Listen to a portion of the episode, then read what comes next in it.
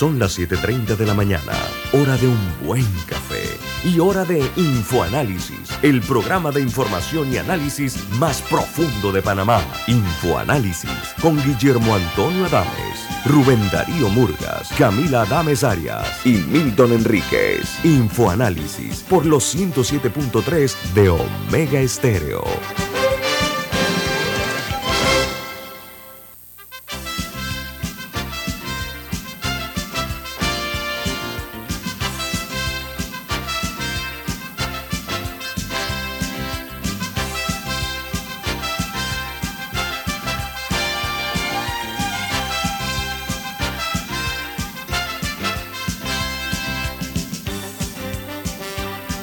Buen día, bienvenidos.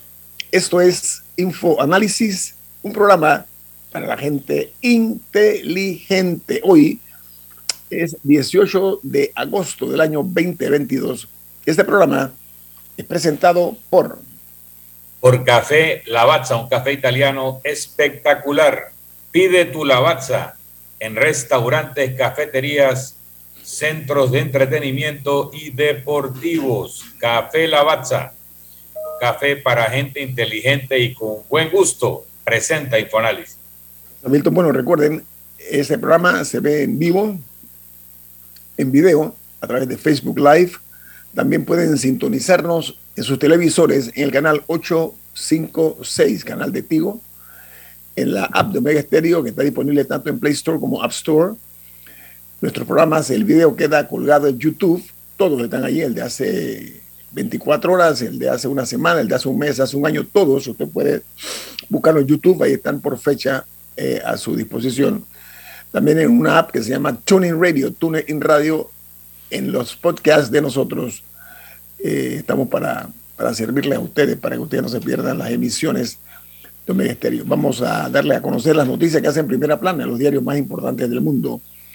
The New York Times dice que las cadenas de farmacias CVS Walgreens y Walmart deben pagar 650 millones de dólares en concepto de un caso de opioides en Ohio. La nota añade que fueron condenadas a asumir la responsabilidad parcial por eh, la crisis provocada.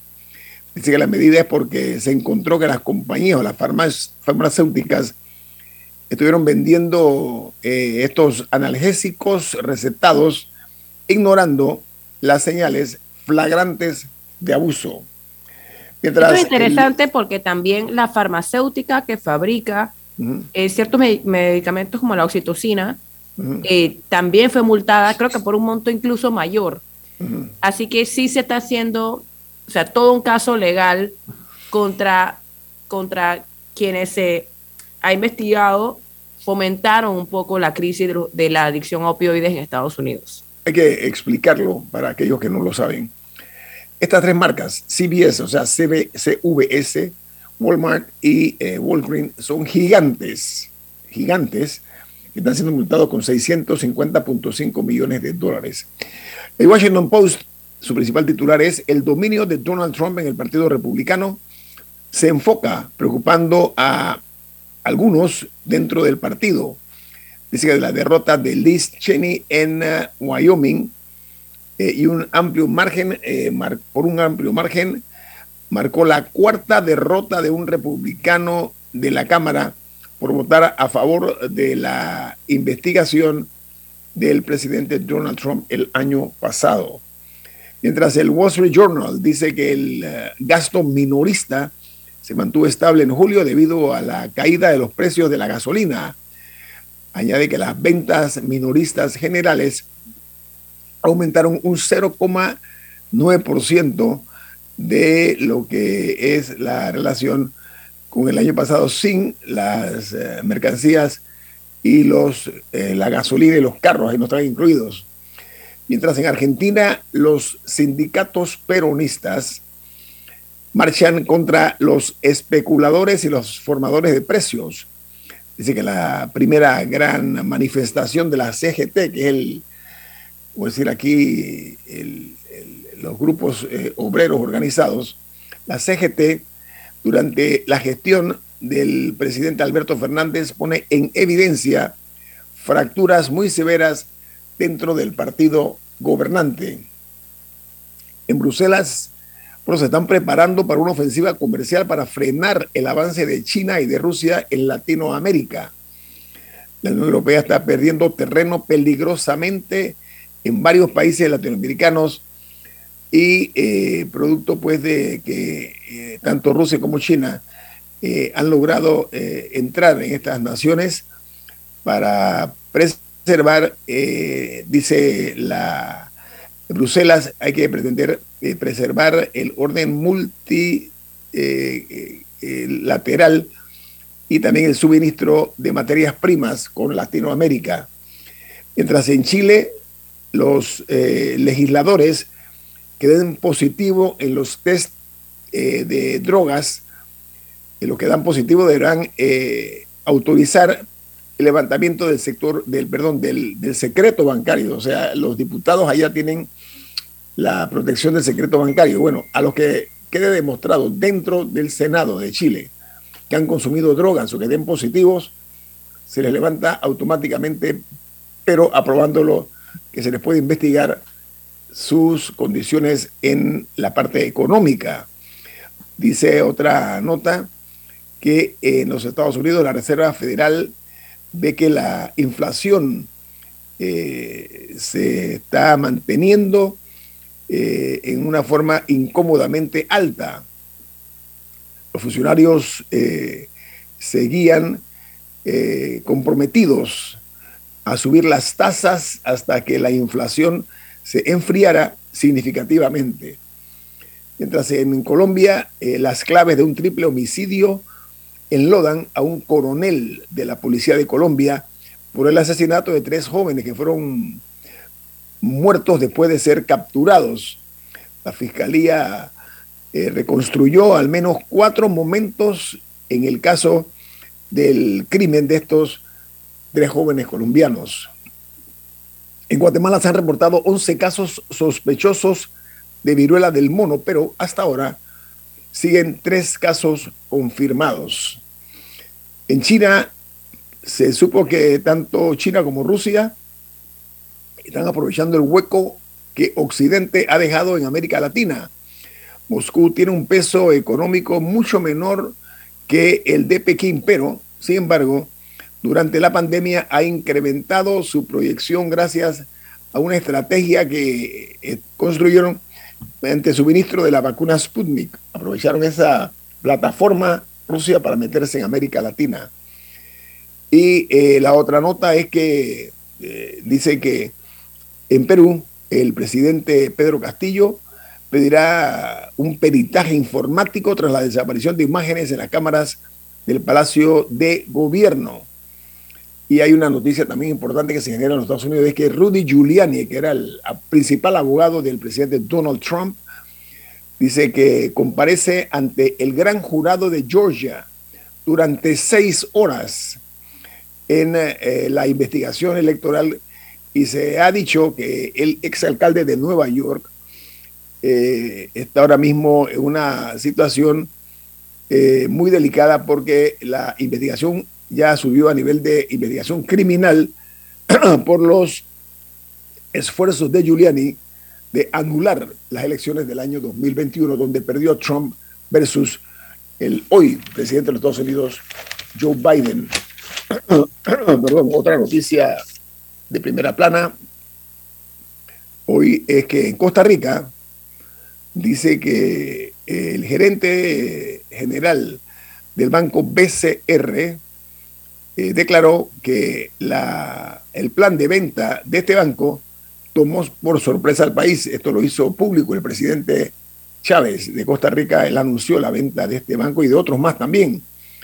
Y el gerente general del BCR dice que está dispuesto a contribuir para mejorar el proyecto de venta de esta institución bancaria. Mientras en Chile, el Ministerio de Salud afirma que habrá una quinta dosis de vacuna contra la COVID y que las vacunas llegarían a partir del mes de septiembre.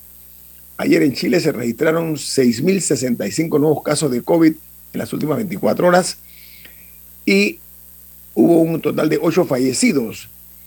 Los números eh, de las personas que han perdido la vida producto de la COVID en Chile asciende a 60.036 los decesos y 4.399.408 casos confirmados de la COVID-19. Mientras en México, la Secretaría de Salud informó que hasta el 15 de agosto suman, imagínense ustedes, 252 contagios de viruela del mono.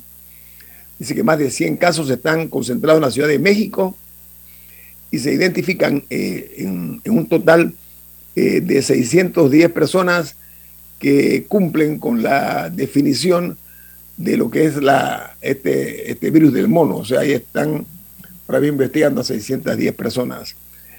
Y la otra noticia importante es que en República Dominicana los grupos evangélicos advierten que el proyecto de ley que regula la libertad religiosa que está en marcha en la Cámara de Diputados va a ser duramente eh, combatida por parte de estos grupos eh, religiosos conocidos como los evangélicos. No sé si tienen alguna nota internacional, si no vamos con la invitada. Camila, diga. Sí, una precisión, que eh, dije que era oxitocina, es eh, oxycontin, así se llama la, medicina. Eh, oxitocina es un químico que todos tenemos. Eh, pero nada, para dar un poquito más de detalle, la compañía que produce Oxycontin, o por lo menos una de las que lo hace, se llama Purdue Pharma, y ellos ya habían sido condenados a pagar unos 6 mil millones de dólares por eh, lo que los jueces consideraban que era su rol en la crisis de, opioides en Estados Unidos. Y entonces ahora son las farmacias que básicamente se las está acusando de haber distribuido. Al público eh, cantidades desmedidas de estas medicinas. Estaba leyendo que en, el, que en, ciertas áreas de Ohio, porque al final esta, este caso fue específicamente en Ohio, había un, condado donde se habían distribuido el equivalente a 400 pastillas por residente. O sea, si sacaban el promedio por persona. Entonces, eh, dice, las compañías, Walmart, Walgreens, etcétera, planean apelar, planean, planean, apelar. Ellos dicen que al final son los doctores los que recetan y no ellos los que, los que deciden eh, las, la, la, cantidad que se le da a los pacientes y, también ellos dicen que mayor daño causó el mercado negro por internet, etcétera, eh, pero por, por, el momento ellos tendrían que pagar. Y el dinero, y, o sea, y si, si la apelación la pierden, el dinero que, eh, que ellos estarían brindando, los, estos millones de dólares, irían a cubrir los gastos de la contención de la crisis. O sea, de, de cuando hay que meter a alguien a, a rehabilitación o cuando se dan muertes por sobredosis, eh, todo, todo el, sistema de, de, auxilio que hay que preparar para ir a atender a personas en sobredosis, todo eso sería financiado con el dinero que pagarían estas farmacias. Mire amigos, los opioides en los Estados Unidos hace ya años están causando severos daños en la sociedad estadounidense, no únicamente entre los jóvenes.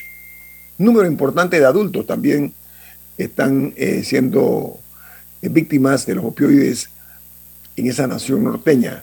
Así que para que tengamos una idea, eh, eh, el impacto negativo, las heridas que está causando en la sociedad de los Estados Unidos. Vamos a un corte comercial. Al regreso tenemos una distinguida invitada. Viene más aquí en Info Análisis. Este es un programa para la gente inteligente.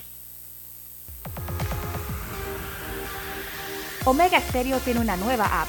Descárgala en Play Store y App Store totalmente gratis. Escucha Omega Stereo las 24 horas donde estés con nuestra aplicación totalmente nueva.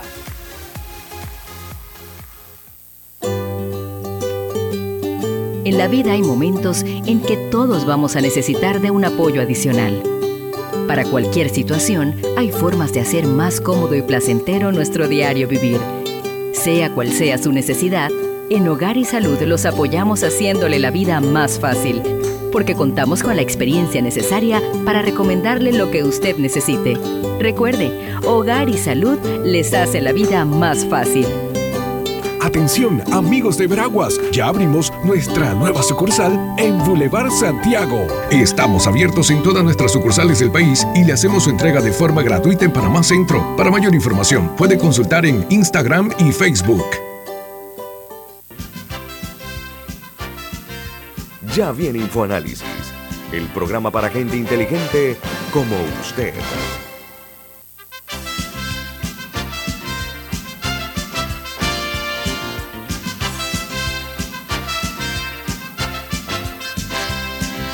Don Milton Enrique, usted tiene un mensaje, ¿de qué se trata? Así es, en Banco Aliado te acompañan en tu crecimiento financiero. Ahorra con tu cuenta Más Plus, mejorando el rendimiento de tus depósitos. Banco Aliado, tu aliado en todo momento. Puedes visitar la página web de Banco Aliado en www.bancoaliado.com y también puedes seguir a Banco Aliado en las redes sociales como arroba Banco Aliado. Banco Aliado, tu aliado en todo momento. Amigos eh, de Infoanálisis, que nos escuchan a nivel nacional e internacional. La administración pasada no se hizo eh, o no se llevó a cabo el censo. Así que no sabemos con exactitud ni siquiera cuántos habitantes tiene la República de Panamá.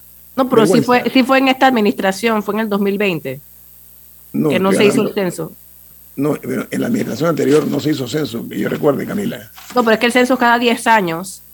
Por eso. Y en la administración anterior no tocaba censo. ¿No? No. Ah, tienes razón. Sí, sí, estamos en el 2000, disculpe, estamos en el 2022. Oye, qué barbaridad.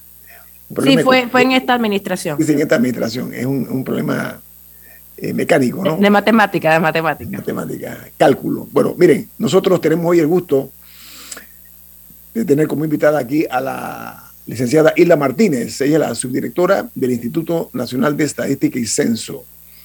Porque la buena noticia es que se va a realizar este censo de población y vivienda en el año 2023, en enero para ser más precisos, posiblemente sea el 8 de enero. Buen día, subdirectora. Háblenos acerca de la necesidad de esta data que tiene que ser muy confiable para conocer nuestra realidad. Por favor. Claro que sí. Eh, bueno, muy buenos días a todos, todas. Eh, gracias por esta eh, invitación a su programa Infoanálisis, un programa para gente inteligente. Me gustó eso realmente, esto es muy interesante. Sí, definitivamente, pues que el Instituto Nacional de Estadística y Censo de la Contraloría va a realizar el censo de población y vivienda. Se va a estar realizando, tal como usted así lo ha mencionado, eh, desde el 8 de enero. Vamos a arrancar el 8 de enero hasta el 4 de marzo. Vamos a arrancar lo que es la fase eh, operativa, o sea, el trabajo en campo, porque es importante que se mencione que el censo tiene eh, varias etapas, una etapa presencial, durante y posterior. Entonces, la etapa presencial del censo definitivamente que la vamos a comenzar este año en este último trimestre y así entonces vamos a arrancar con el operativo de campo propiamente en el mes de enero. Oiga, subdirectora. ¿Por qué, eh, se decidió, por qué se decidió cambiar la metodología cuando antes era un solo día en el que se podía asegurar hasta cierto nivel que se iba a contar a todo el mundo? No es extenderlo a 56 días, exponerse al error, cuando, ya, cuando ya hay muchas dudas del, del censo de 2010 definitivamente que eh, los países de América Latina eh, están transitando precisamente hacia este cambio metodológico.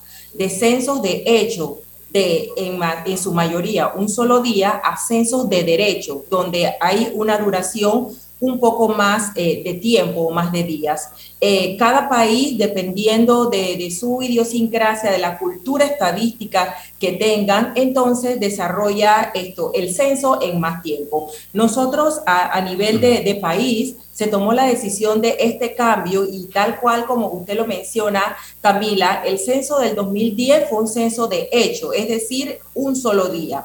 Eh, ahora nosotros estamos transitando hasta, eh, hacia este cambio metodológico en donde vamos a, ocupar 56 días o para ser más exacto, dos meses, dos meses en este, eh, operativo de campo que nos va a permitir precisamente con todos los sistemas que nosotros tenemos a nivel informático, poder tener una cobertura de las viviendas y obviamente de la población de Panamá, de tal manera que nosotros podamos llegar a cada una de las viviendas, a cada una eh, de esto, de la población que estamos eh, en, este, en este censo eh, abordando y que creo que va a ser esto un censo de éxito. Auguramos realmente un censo de éxito porque el Instituto de Estadística se está preparando y ya se ha preparado en toda una fase presencial precisamente para lograr esa cobertura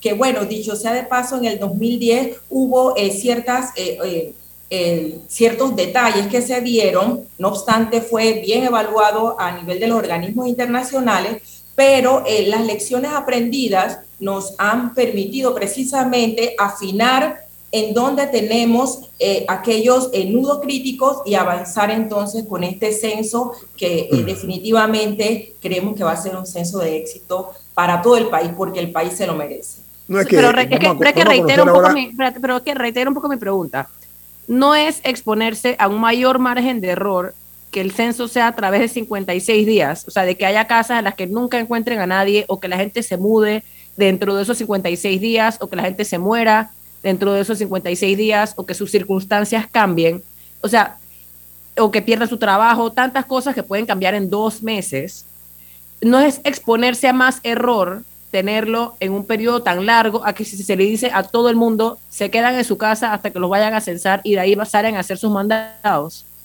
Definitivamente que no, eh, no, estamos, no nos estamos exponiendo a, a un margen de error o, o, a un mayor error cuando hablamos de 56 días, porque precisamente la metodología del censo de derecho es precisamente eso, poder tener un control de, la, eh, de los habitantes de las viviendas porque no vamos a cerrar la economía, no vamos a cerrar por un día, la gente no se, eh, la gente no se podía movilizar hasta ser empadronado. Entonces lo que vamos a hacer ahora es que con este cambio metodológico toma eh, importancia la figura de el, del informante adecuado. Es decir, si usted porque no vamos a cerrar la economía. Usted tiene que salir a su trabajo, si queda una persona dentro de la vivienda, esa persona va a ser la responsable de precisamente lograr el empadronamiento del resto de los miembros del hogar o de la vivienda.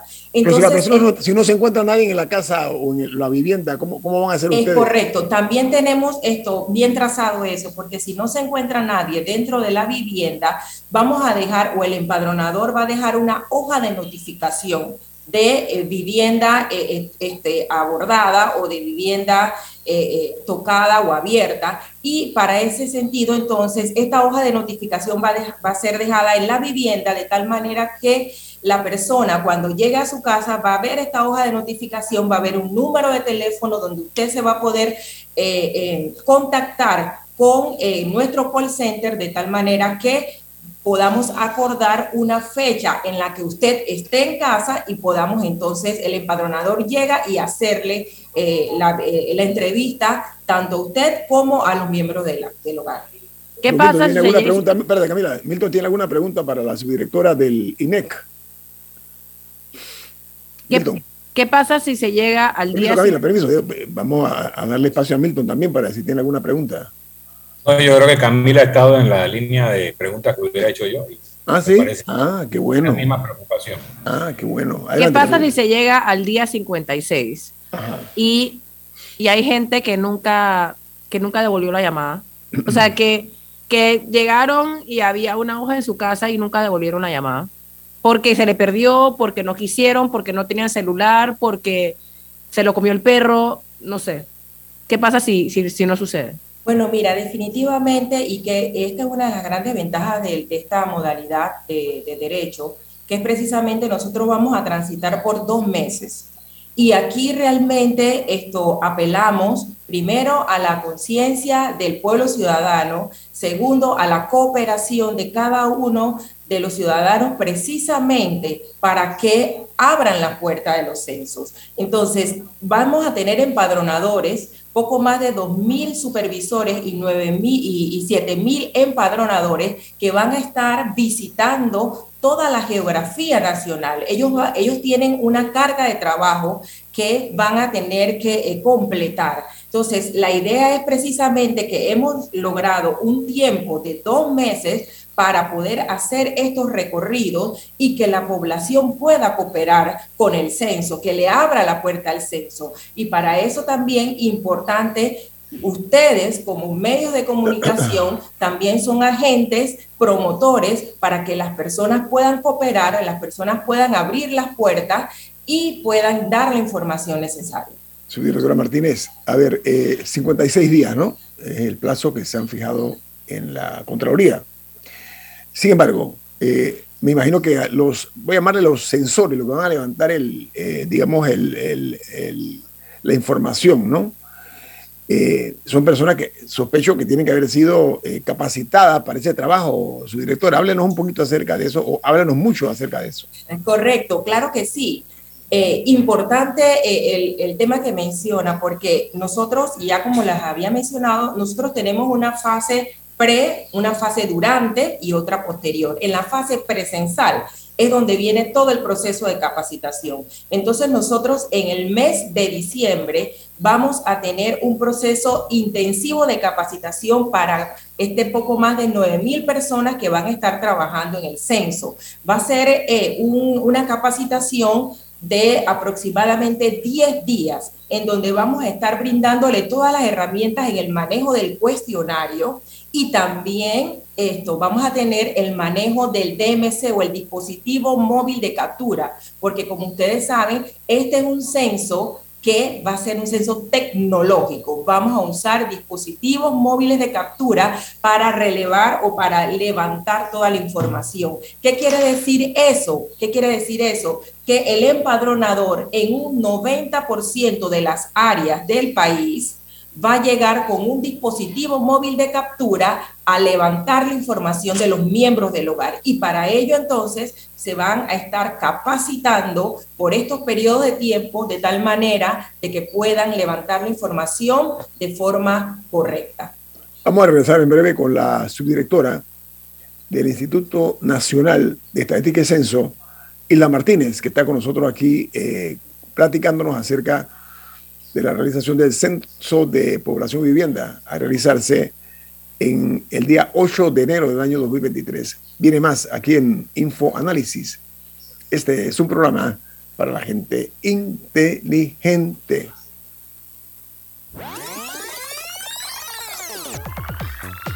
Omega Stereo tiene una nueva app. Descárgala en Play Store y App Store totalmente gratis. Escucha Omega Stereo las 24 horas donde estés con nuestra nueva app.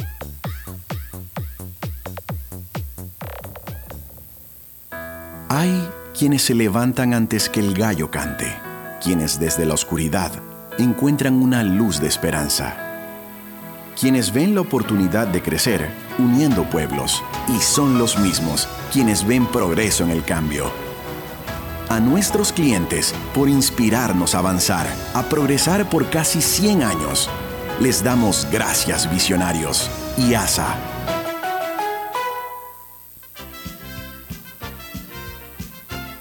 La gente inteligente escucha InfoAnálisis. Los anunciantes inteligentes se anuncian en InfoAnálisis. Usted es inteligente. Llame al 269-2488 y todos lo sabrán. Infoanálisis, de lunes a viernes de 7 y 30, 8 y 30 de la mañana, en donde se anuncian los que saben.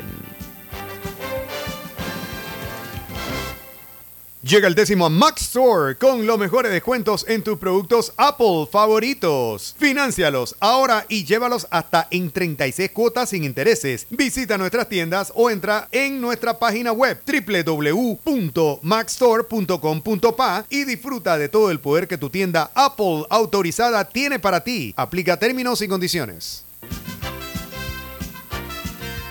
Ya viene InfoAnálisis el programa para gente inteligente como usted.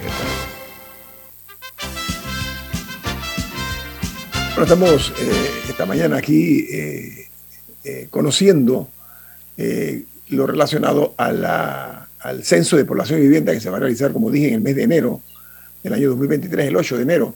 Pero la subdirectora del INEC, que son las siglas, Isla Martínez, hablamos fuera de pantalla acerca de la capacitación y que la Contraloría había convocado cerca de 94 mil personas para eh, filtrarlos, pero estaba viendo, eh, su directora, que cada empadronador deberá tener un bachillerato y que se le va a pagar 700 dólares a los que tengan bachillerato y a los supervisores deben tener estudios universitarios, van a recibir un salario durante los dos meses de 850 dólares mensuales. ¿Cómo se hizo esta preselección, eh, señora subdirectora?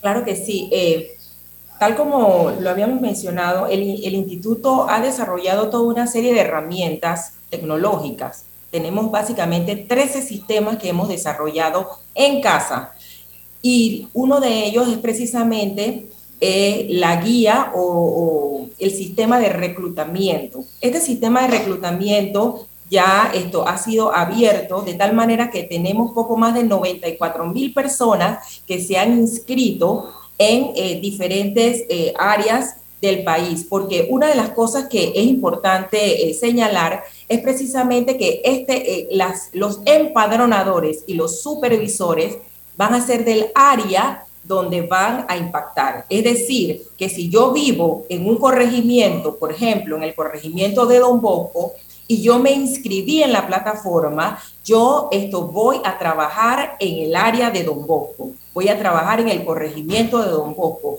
y mucho más específico en los lugares poblados donde yo vivo. ¿Qué quiere decir esto? Que el censo lo van a hacer los moradores de cada una de las áreas. Esto es bien importante. ¿Por qué? Porque eh, como hasta estábamos hablando de esta duración del censo de 56 días, y yo quiero que eh, realmente eh, eh, no exista esa preocupación. Entendemos que la tradición que nosotros hemos llevado como instituto es de hacer censos de un solo día. Ahora con este cambio de modalidad, dicho sea de paso, muchos de los países han transitado hacia ello, nos da esa cobertura, nos da esa, ese descanso de que nosotros estamos eh, cubriendo, estamos cubriendo toda la población y todas las viviendas en este periodo de tiempo. Entonces, aparte de eso, los sistemas que nosotros hemos desarrollado permiten precisamente ir poco a poco y día tras día monitoreando el trabajo de cada uno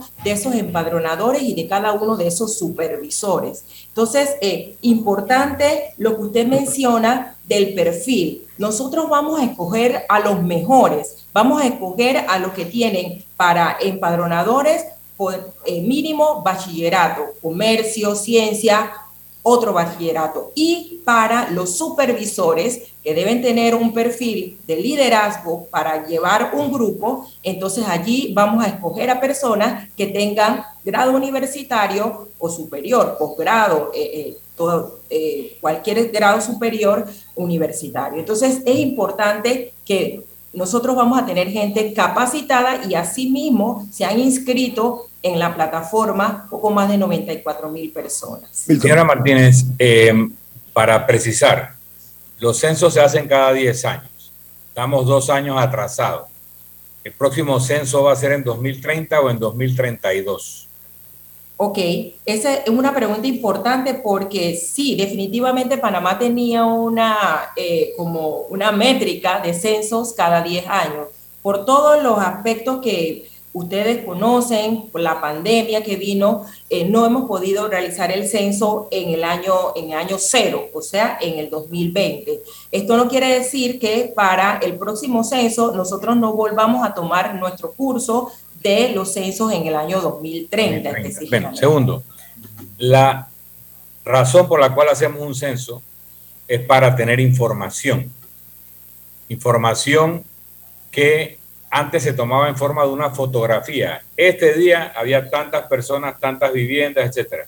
Ahora se van a hacer una película. Ya no es una fotografía, ahora son 56 días donde nace gente y muere gente y no sé cómo van a ajustar esa información que antes era de una fotografía y ahora es de una película. Pero en el tema de la información, si nos puede explicar cómo una persona accede a esa información después de que ustedes las hayan recopilado y qué otro tipo de información conserva o procesa el INEC, porque la información del INEC podría servir para definir políticas públicas, dónde deben construirse escuelas, dónde deben hacerse hospitales, a dónde se requieren carreteras o puentes o líneas de ferrocarril, pero también eh, deben servir a la vida económica del país para ver si alguien quiere emprender, eh, cuál es el tamaño del mercado para consumir tal o cual cosa. Entonces, si usted nos pudiera decir qué tipo de información recopila permanentemente el INEC aparte del censo y cómo cualquier persona puede acceder a esta información, o aquí hay que tener eh, permisos y autorizaciones y hay información secreta a la cual no tendría acceso el ciudadano. Importante su pregunta, sobre todo porque eh, ha tocado el tema de eh, los censos y la, importancia de la información. Definitivamente que los censos son importantes porque nos dan toda la data para la generación, el diseño de políticas públicas. Y el Instituto Nacional de Estadística tiene el compromiso de brindar esta data a la población panameña, facilitando el acceso a la información que se va a generar de los censos para definitivamente que las personas puedan accesar a esas bases de datos. Claro, hay, que, eh, eh, hay un punto importante aquí que es precisamente que la información que nosotros recogemos en los censos y que también recogemos a través de las encuestas eh, eh, eh, sociodemográficas, las encuestas económicas que generan indicadores económicos e indicadores sociodemográficos, está resguardada por el secreto estadístico. Es decir, la información... no, no digo la individual del nombre y apellido de la persona, pero la información global de cuántos consumidores hay, cuántas personas mayores de 60 años hay debiera ser de acceso eh, expedito. ¿Por qué se le trata como secreto de Estado? Eh, se trata como secreto de Estado la información, como usted lo dice, individual, pero la información, la información agregada, agregada, esa información está disponible a través de las bases de datos. Incluso nosotros desarrollamos, por ejemplo, las encuestas y las encuestas generan una base de datos a nivel nacional para sacar, por ejemplo, la tasa de desempleo, la tasa de desocupación. Esa información está, eh, eh, está, es de uso público y ustedes pueden tener acceso a esas bases de datos, incluso a las bases. Eh, ustedes ah, esto, solicitan las bases de datos y nosotros incluso le enviamos un link seguro, obviamente, para que usted pueda descargar esas bases de datos. Esas bases de datos anonimizadas pero están y agregadas a nivel de provincia, de corregimiento, pero con toda la información y con todas las variables que se manejan. Asimismo, a través de la página web de los censos, hay una, un manejador de base de datos que se llama Redata. Este manejador de base de datos, usted puede allí cruzar toda la información de las variables del censo. Muchas gracias. Eh, dos preguntas. Una es de un oyente del oyente Rigoberto que pregunta, ¿este proceso, el censo de derecho, no resulta más costoso para el Estado hacer repetidas visitas a los mismos sitios en diferentes momentos cuando podría hacerse en un mismo momento? Eh, definitivamente que no. Eh, si nosotros hacemos eh, comparaciones o vemos realmente los presupuestos de los censos de hecho y de derecho, eh, realmente eh, no, lo, no lo veamos desde el punto de vista o la perspectiva de que quién gasta más o cuánto se gasta más, si es un censo de hecho o un censo de derecho, porque finalmente lo que estamos haciendo es llegar a las coberturas de las viviendas y de la población. Entonces, esto, este es un tema eh, importante y sensitivo que nosotros queremos que la, que la, que la población entienda que más allá de, de, la duración que, que tenemos de este censo es precisamente lograr que la población se concientice en que tiene que abrirnos la puerta para que nosotros obtengamos la información. Si un empadronador llega a su vivienda y usted está allí y tiene la información suya y de los miembros del hogar, entonces la idea es que usted pueda dar esa información y no cerrar la puerta y decir esto, bueno, nosotros no queremos este, eh, eh, eh, que nos vengan a empadronar, no queremos participar en el censo. Entonces es sensibilizar a la población de la importancia de que usted abra la puerta para esto, hacerle o facilitar el trabajo a ese personal operativo. Bueno, es que justo con el tema de la, posible resistencia, ¿qué pasa si una persona dice que no quiere? Sí, definitivamente que eh, es lo que no queremos, ¿verdad? Es lo que no queremos, que queremos que la población coopere, queremos que la población esté anuente a darnos la información, pero porque definitivamente eh, tenemos la ley 10 que está resguardando el secreto estadístico. Esa información que usted va a dar es una información que está resguardada, es confidencial. Entonces, esto, que tenga usted la garantía de que la información que usted nos va a brindar va a ser una información que va a estar custodiada y que solamente va a ser presentada de forma eh, como eh, estadística. Y es importante que, eh, la población entienda ese, ese, ese aspecto. Obviamente. Martínez, no, pero deja, deja que termine. Sí, obviamente, las estrategias de sensibilización hacia la población sobre la importancia de que den el dato son las que realmente nos van a llevar a que eh, se abran las puertas de las viviendas y podamos obtener esa información. Señora Martínez, mundo real, ¿no? Vamos a, pasar de, las buenas intenciones a la crudeza de nuestra realidad social y económica. La gente está muy renuente a abrir las puertas de las casas por razones obvias, por la inseguridad rampante que hay en esta patria nuestra tan dolida, ¿no? Mi pregunta, ¿cómo van a hacer ustedes para mitigar? ¿Van a ir identificadas las personas? ¿Cómo va a hacerse para garantizar que no es un delincuente, que no es un asaltante, el que va a ir, entre comillas... En especial si ya no es un solo día, que uno, eso, uno puede estar pendiente, sino que días, son 56. ¿Cómo van ustedes a garantizar esa paz mental de la gente para que se sienta confiada? como dice usted, lo estoy parafraseando, abrir la puerta. No tiene por qué entrar a la vivienda, eso hay que aclararlo, Correcto. Explíquenos eso, ustedes cómo han manejado la parte idiosincrática de este país en el año 2022. Claro que sí. Eh, nosotros, eh, los empadronadores y los supervisores que van a estar trabajando en campo van a estar debidamente identificados.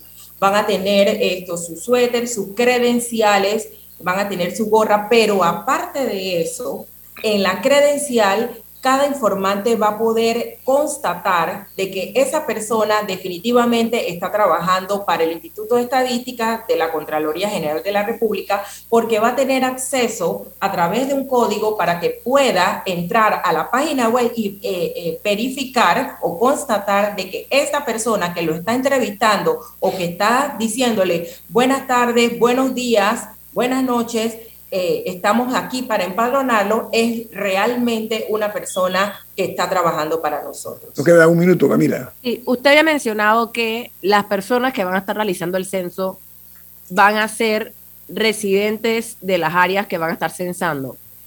¿Eso usualmente es así o es algo nuevo? Eh, definitivamente que para el censo de derecho lo estamos implementando. También para el censo del 2010 fue así que fuesen de personas que estuviesen allí mismo en la, en la comunidad. ¿Por qué? Porque estas personas se van a desplazar esto sin de repente esto un transporte. Por eso es importante que sean del área, que conozcan su área y que conozcan la idiosincrasia de las personas. Pero al mismo tiempo eso no podría generar un poco de, de fricción a la hora de que hacen preguntas que es tu vecino, que tú conoces, el que te está preguntando que cuál es el ingreso de tu casa, que cuál es el nivel de empleo. O sea, eso no podría crear que las personas se sientan, tímidas de decirle al pastor de su barrio, a su vecino, al chichero, al no podría generar un poco ese rechazo, ¿no? el, no querer decir la verdad. Bueno, puede ser que este, eh, allí nosotros estamos trazando eh, y, ubicando a las personas definitivamente eh, ciertamente dentro de su área, pero también teniendo ese cuidado, porque entendemos que la idiosincrasia del panameño es un poco renuente a que si mi vecina es la que me va a entrevistar, yo no le vaya a dar la información. Entonces, eso también nosotros lo tenemos debidamente eh, esto, mapeado de tal manera que ciertamente sea eh, exclusivamente sea del área, pero también teniendo ese cuidado dentro eh, de, la, de, la, información o dentro de las entrevistas que se van a hacer en la casa. También eso lo, lo, tenemos esto vinculado en el trabajo operativo. Su directora, hay que ver la realidad de nosotros. Eso es importante. Camila tocó un tema que yo creo que es fundamental. No es eh, usual ni creo que sea del todo eh, feliz para algunos, algunas personas que van a ser censadas que sea el vecino o el, o el próximo a su vivienda, contarle alguna cosa a esas intimidades que deben estar permaneciendo entre las cuatro paredes. Me queda esa duda, pero bueno, vamos a confiar en que hay un cambio en, en esa actitud. Las gracias a usted, eh, su directora Hilda Martínez, su directora del Instituto Nacional de Estadística y Censo, y deseamos no únicamente éxito, deseamos que los resultados sean transparentes, cristalinos y que la data sea confiable. Eso es lo más importante para nosotros. Que tenga buen día a su directora. Muchas gracias. Buen día para todos. Gracias. Vamos al corte comercial. Esto es Info Análisis, un programa para la gente inteligente. Omega Stereo tiene una nueva app. Descárgala en Play Store y App Store totalmente gratis. Escucha Omega Stereo las 24 horas donde estés con nuestra aplicación totalmente nueva. Llega el décimo Max Store con los mejores descuentos en tus productos Apple favoritos. Financialos ahora y llévalos hasta en 36 cuotas sin intereses. Visita nuestras tiendas o entra en nuestra página web www.maxstore.com.pa y disfruta de todo el poder que tu tienda Apple autorizada tiene para ti. Aplica términos y condiciones. Inundado de papeles en su oficina. Gasta mucho tiempo buscando documentos y archivos. En Solutexa digitalizamos los documentos de su empresa y le proporcionamos un software poderoso y fácil de usar para que pueda organizar y encontrar esos documentos escaneados. Llámenos al 209-4997 para un demo sin compromiso. Solutexa, expertos en digitalización y gestión documental.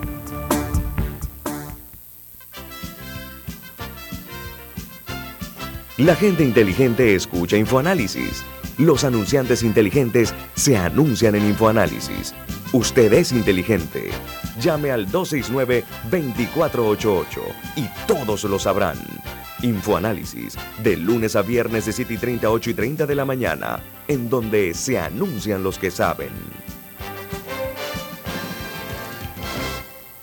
En Claro sabemos el verdadero valor de estar conectado con tus personas favoritas. Ya sea tu familia o tus amigos, tenlos cerca con el plan familiar 3x2. Al portar tres líneas te damos una gratis por un año con ilimitada, minutos ilimitados a Claro y 900 minutos a otros operadores. Activa tu plan familiar hoy. Vívelo ahora. Claro. Promoción válida del 1 de junio al 30 de noviembre de 2022. Para más información ingresa a claro.com.pa.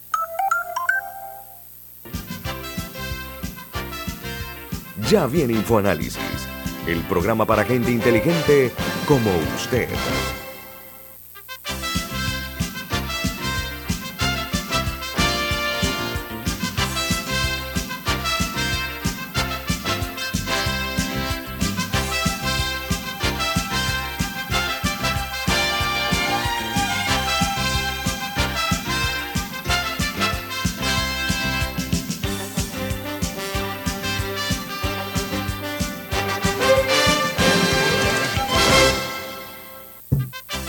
Bueno, amigos, estamos ya en la etapa eh, del cierre de Infoanálisis, pero todavía tenemos más dudas que certezas acerca de la metodología eh, que se va a aplicar en este momento, este año próximo, en eh, la verificación del, o realización del censo a nivel nacional. Observé algo interesante y es que las pequeñas y medianas empresas farmacéuticas o farmacias eh, ayer reabrieron, pero se han negado a vender eh, los medicamentos que tengan que aplicarse el 30% de descuento de su precio, ¿no? Entonces eso, eso es una eh, situación que hay que ver cómo va a terminar esta lamentable situación que estamos eh, viviendo nosotros, sobre todo la, pequeña y mediana farmacia del barrio. Pero las grandes también lo están haciendo. Sí, el problema es que según testimonios de las pequeñas farmacias y de las grandes farmacias, el margen de utilidad que ellas tienen es relativamente reducido y que cual, ambas todos dicen que cualquier diferencial en el precio en el que ellos pueden ofrecer tiene que ver con el precio que la gran farmacéutica les cobra a los clientes en Panamá, que es evidentemente distinto a lo que ellos cobran en Colombia, en otros países. Y que aplicarle el descuento al punto de venta, eh, pues simplemente es imposible de realizar porque ellos no pueden vender un producto debajo del costo eh, por el cual ellos pagaron porque van a perder dinero y van a quebrar. Entonces, hay, hay, un rechazo, Milton. Solo termino, termino la idea. Ah. O le obligas a la gran farmacéutica a vender a cierto precio, que no sé cómo lo vas a hacer, o abres el mercado a la libre competencia, a la libre concurrencia y permite que mediante una actividad de hormigas, si la queremos similar con el llamado contrabando de hormigas, muchas personas viajen y traigan al país medicamentos a un décimo, un octavo de lo que te están cobrando hoy en día y así surtan a las farmacias o a las grandes o pequeñas y se pueda vender el producto. O sea, o pones a actuar el mercado o pretendes establecer un sistema regulatorio que no tienes cómo controlar la verdadera fuente del sobreprecio y no puedes hacerlo a través de las pequeñas farmacias porque la vas a quebrar. Entonces la, política está mal diseñada porque no entienden el funcionamiento del mercado. Sí, el problema que iba a decir era que hay un rechazo evidente al decreto este Ejecutivo 17, por una parte. Por la otra, se está proponiendo eh, reglamentar la importación paralela para las farmacias. Eh, se habla de reducir el máximo de entrada de medicamentos que podrían ser el decreto, falsos. han sacado un decreto para regular eso que es tan engorroso, tan complicado, ah. frases que parecen contradictorias, que dan pie a una mala interpretación, donde incluso te están pidiendo que si vas a traer el medicamento no puede ser para tu consumo mayor de seis meses y tienes que tener la receta a mano. Entonces, ¿dónde está la liberalización? Ok, lo que pasa es que son tres documentos diferentes. Hubo un decreto que modificaba el, el tema del 30% y que sí establecía la cadena de cómo se debía dar. Había un segundo decreto que era el de 141 páginas, que básicamente era que se derogaba un decreto anterior, que era como de ciento y pico páginas también, y se reemplazaba por ese. Que ese incluye una cantidad de cosas, medicamentos, habría que, bucear a buscar el tema de la importación de medicamentos. Y hay un, hay un tercer documento que no conocemos todavía, que es el proyecto de ley que va a presentar el Ministerio de Salud en la Asamblea, que ya el gabinete autorizó al ministro para hacerlo. Yo no he visto que el ministro haya ido, no me parece que haya ido ayer, o si fue no me di cuenta, y, o irá hoy, eh, pero ese, ese proyecto de ley no, no, no se ha hecho público todavía. Entonces son tres documentos diferentes, tres normas diferentes. Me parece eh, irracional, miren el término, que aquí un tema como este se lleve a 120 páginas. Oye, ¿por qué no somos más prácticos? Tenemos buenas intenciones. No, es que reitero, el documento de, es que no, no es una modificación de 120 páginas, es que derogaron, eliminaron el decreto anterior que también era de ciento y tanto, lo modificaron y es el decreto nuevo de 141 páginas. Las 141 páginas no son nuevas. Hay detalles dentro de esas 141 páginas que son distintos al decreto del 2019, pero no es un decreto. Camila, eso recuerda lo que tu papá dice que se llama gatopardismo. Claro, vamos claro. para no cambiar nada. Ah, entonces lo metes en 140, permiso Camila, lo metes en 140 páginas. Perdónenme, señoras y señores. Hay que hacer hoy, en estos tiempos, más todavía se injustifica que se tenga esto, este texto de 140 páginas para tocar un tema que, uno, se sabe cuál es el problema. Dos, se sabe por dónde va la solución. Tres, se sabe que hay que pisar callos Cuatro, se sabe que hay que romper monopolios.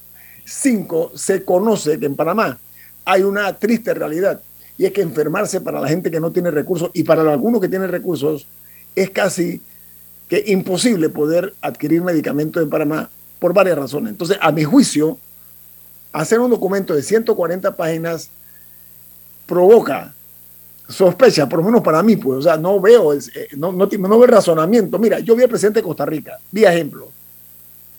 Él dijo, señoras y señores, esto es así, así y así, vamos a hacer esto. Ya, punto. Pero si tú metes siento en un país donde la gente no lee, uno, dos, la gente no lee en términos generales, comprobado. no solo no se lee, no solo no se lee, hay documentados problemas de lectoescritura, de lectura comprensiva. Entonces tú tienes a una persona en el aeropuerto que lee lo que le toque de esas 140 páginas y va a detener a una persona que trae medicamentos para una condición que le acaban de tratar en un hospital y, le quiere parar las medicinas de entrada porque él hace una interpretación absurda o arbitraria. Es lo, que yo ayer, ayer Exacto. Entonces, te estoy more to, you, more to your fertilizer, más a tu abono. El tema es que eh, en Costa Rica esto aparentemente lo están resolviendo con dos decretos que cada decreto no tiene más que cuatro o cinco artículos. La solución está ahí, la están haciendo. ¿Por qué están inventando la rueda? Uno tiene que sospechar por gatopardismo porque si lo quisieran resolver, copiarían el decreto de Costa Rica o los decretos de Costa Rica y ya no tendríamos esta discusión. Sabemos cuál es el problema, amigos. Esto, yo de verdad, o sea, la, falta de, practicidad a mí me, preocupa y muchísimo. Es como, es, como poner eh, una carrera, pasarla de una carrera de 100 metros a una carrera de un kilómetro. ¿Por qué? ¿Por qué? ¿Cuál es el propósito? Yo, no voy a recordar el problema real y es que el Estado no trae los medicamentos. Y eso no eso ninguna de estas normas lo está atendiendo. Ajá. Bueno, ahí estamos viendo. Volvemos nosotros, amigos, a, a ver, la, la sociedad panameña es una sociedad envenenada por la suspicacia. Y este tipo de situaciones generan más dudas que certezas, alimentan la suspicacia.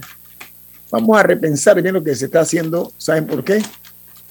porque la gente está demasiado tensa, la gente está sintiendo que, vamos a usar un término vernacular, hay algunos que piensan que la mesa esta que se está realizando es un vacilón, ¿ok? Y que va a terminar en el partido 0 a 0, que no va a haber resultados.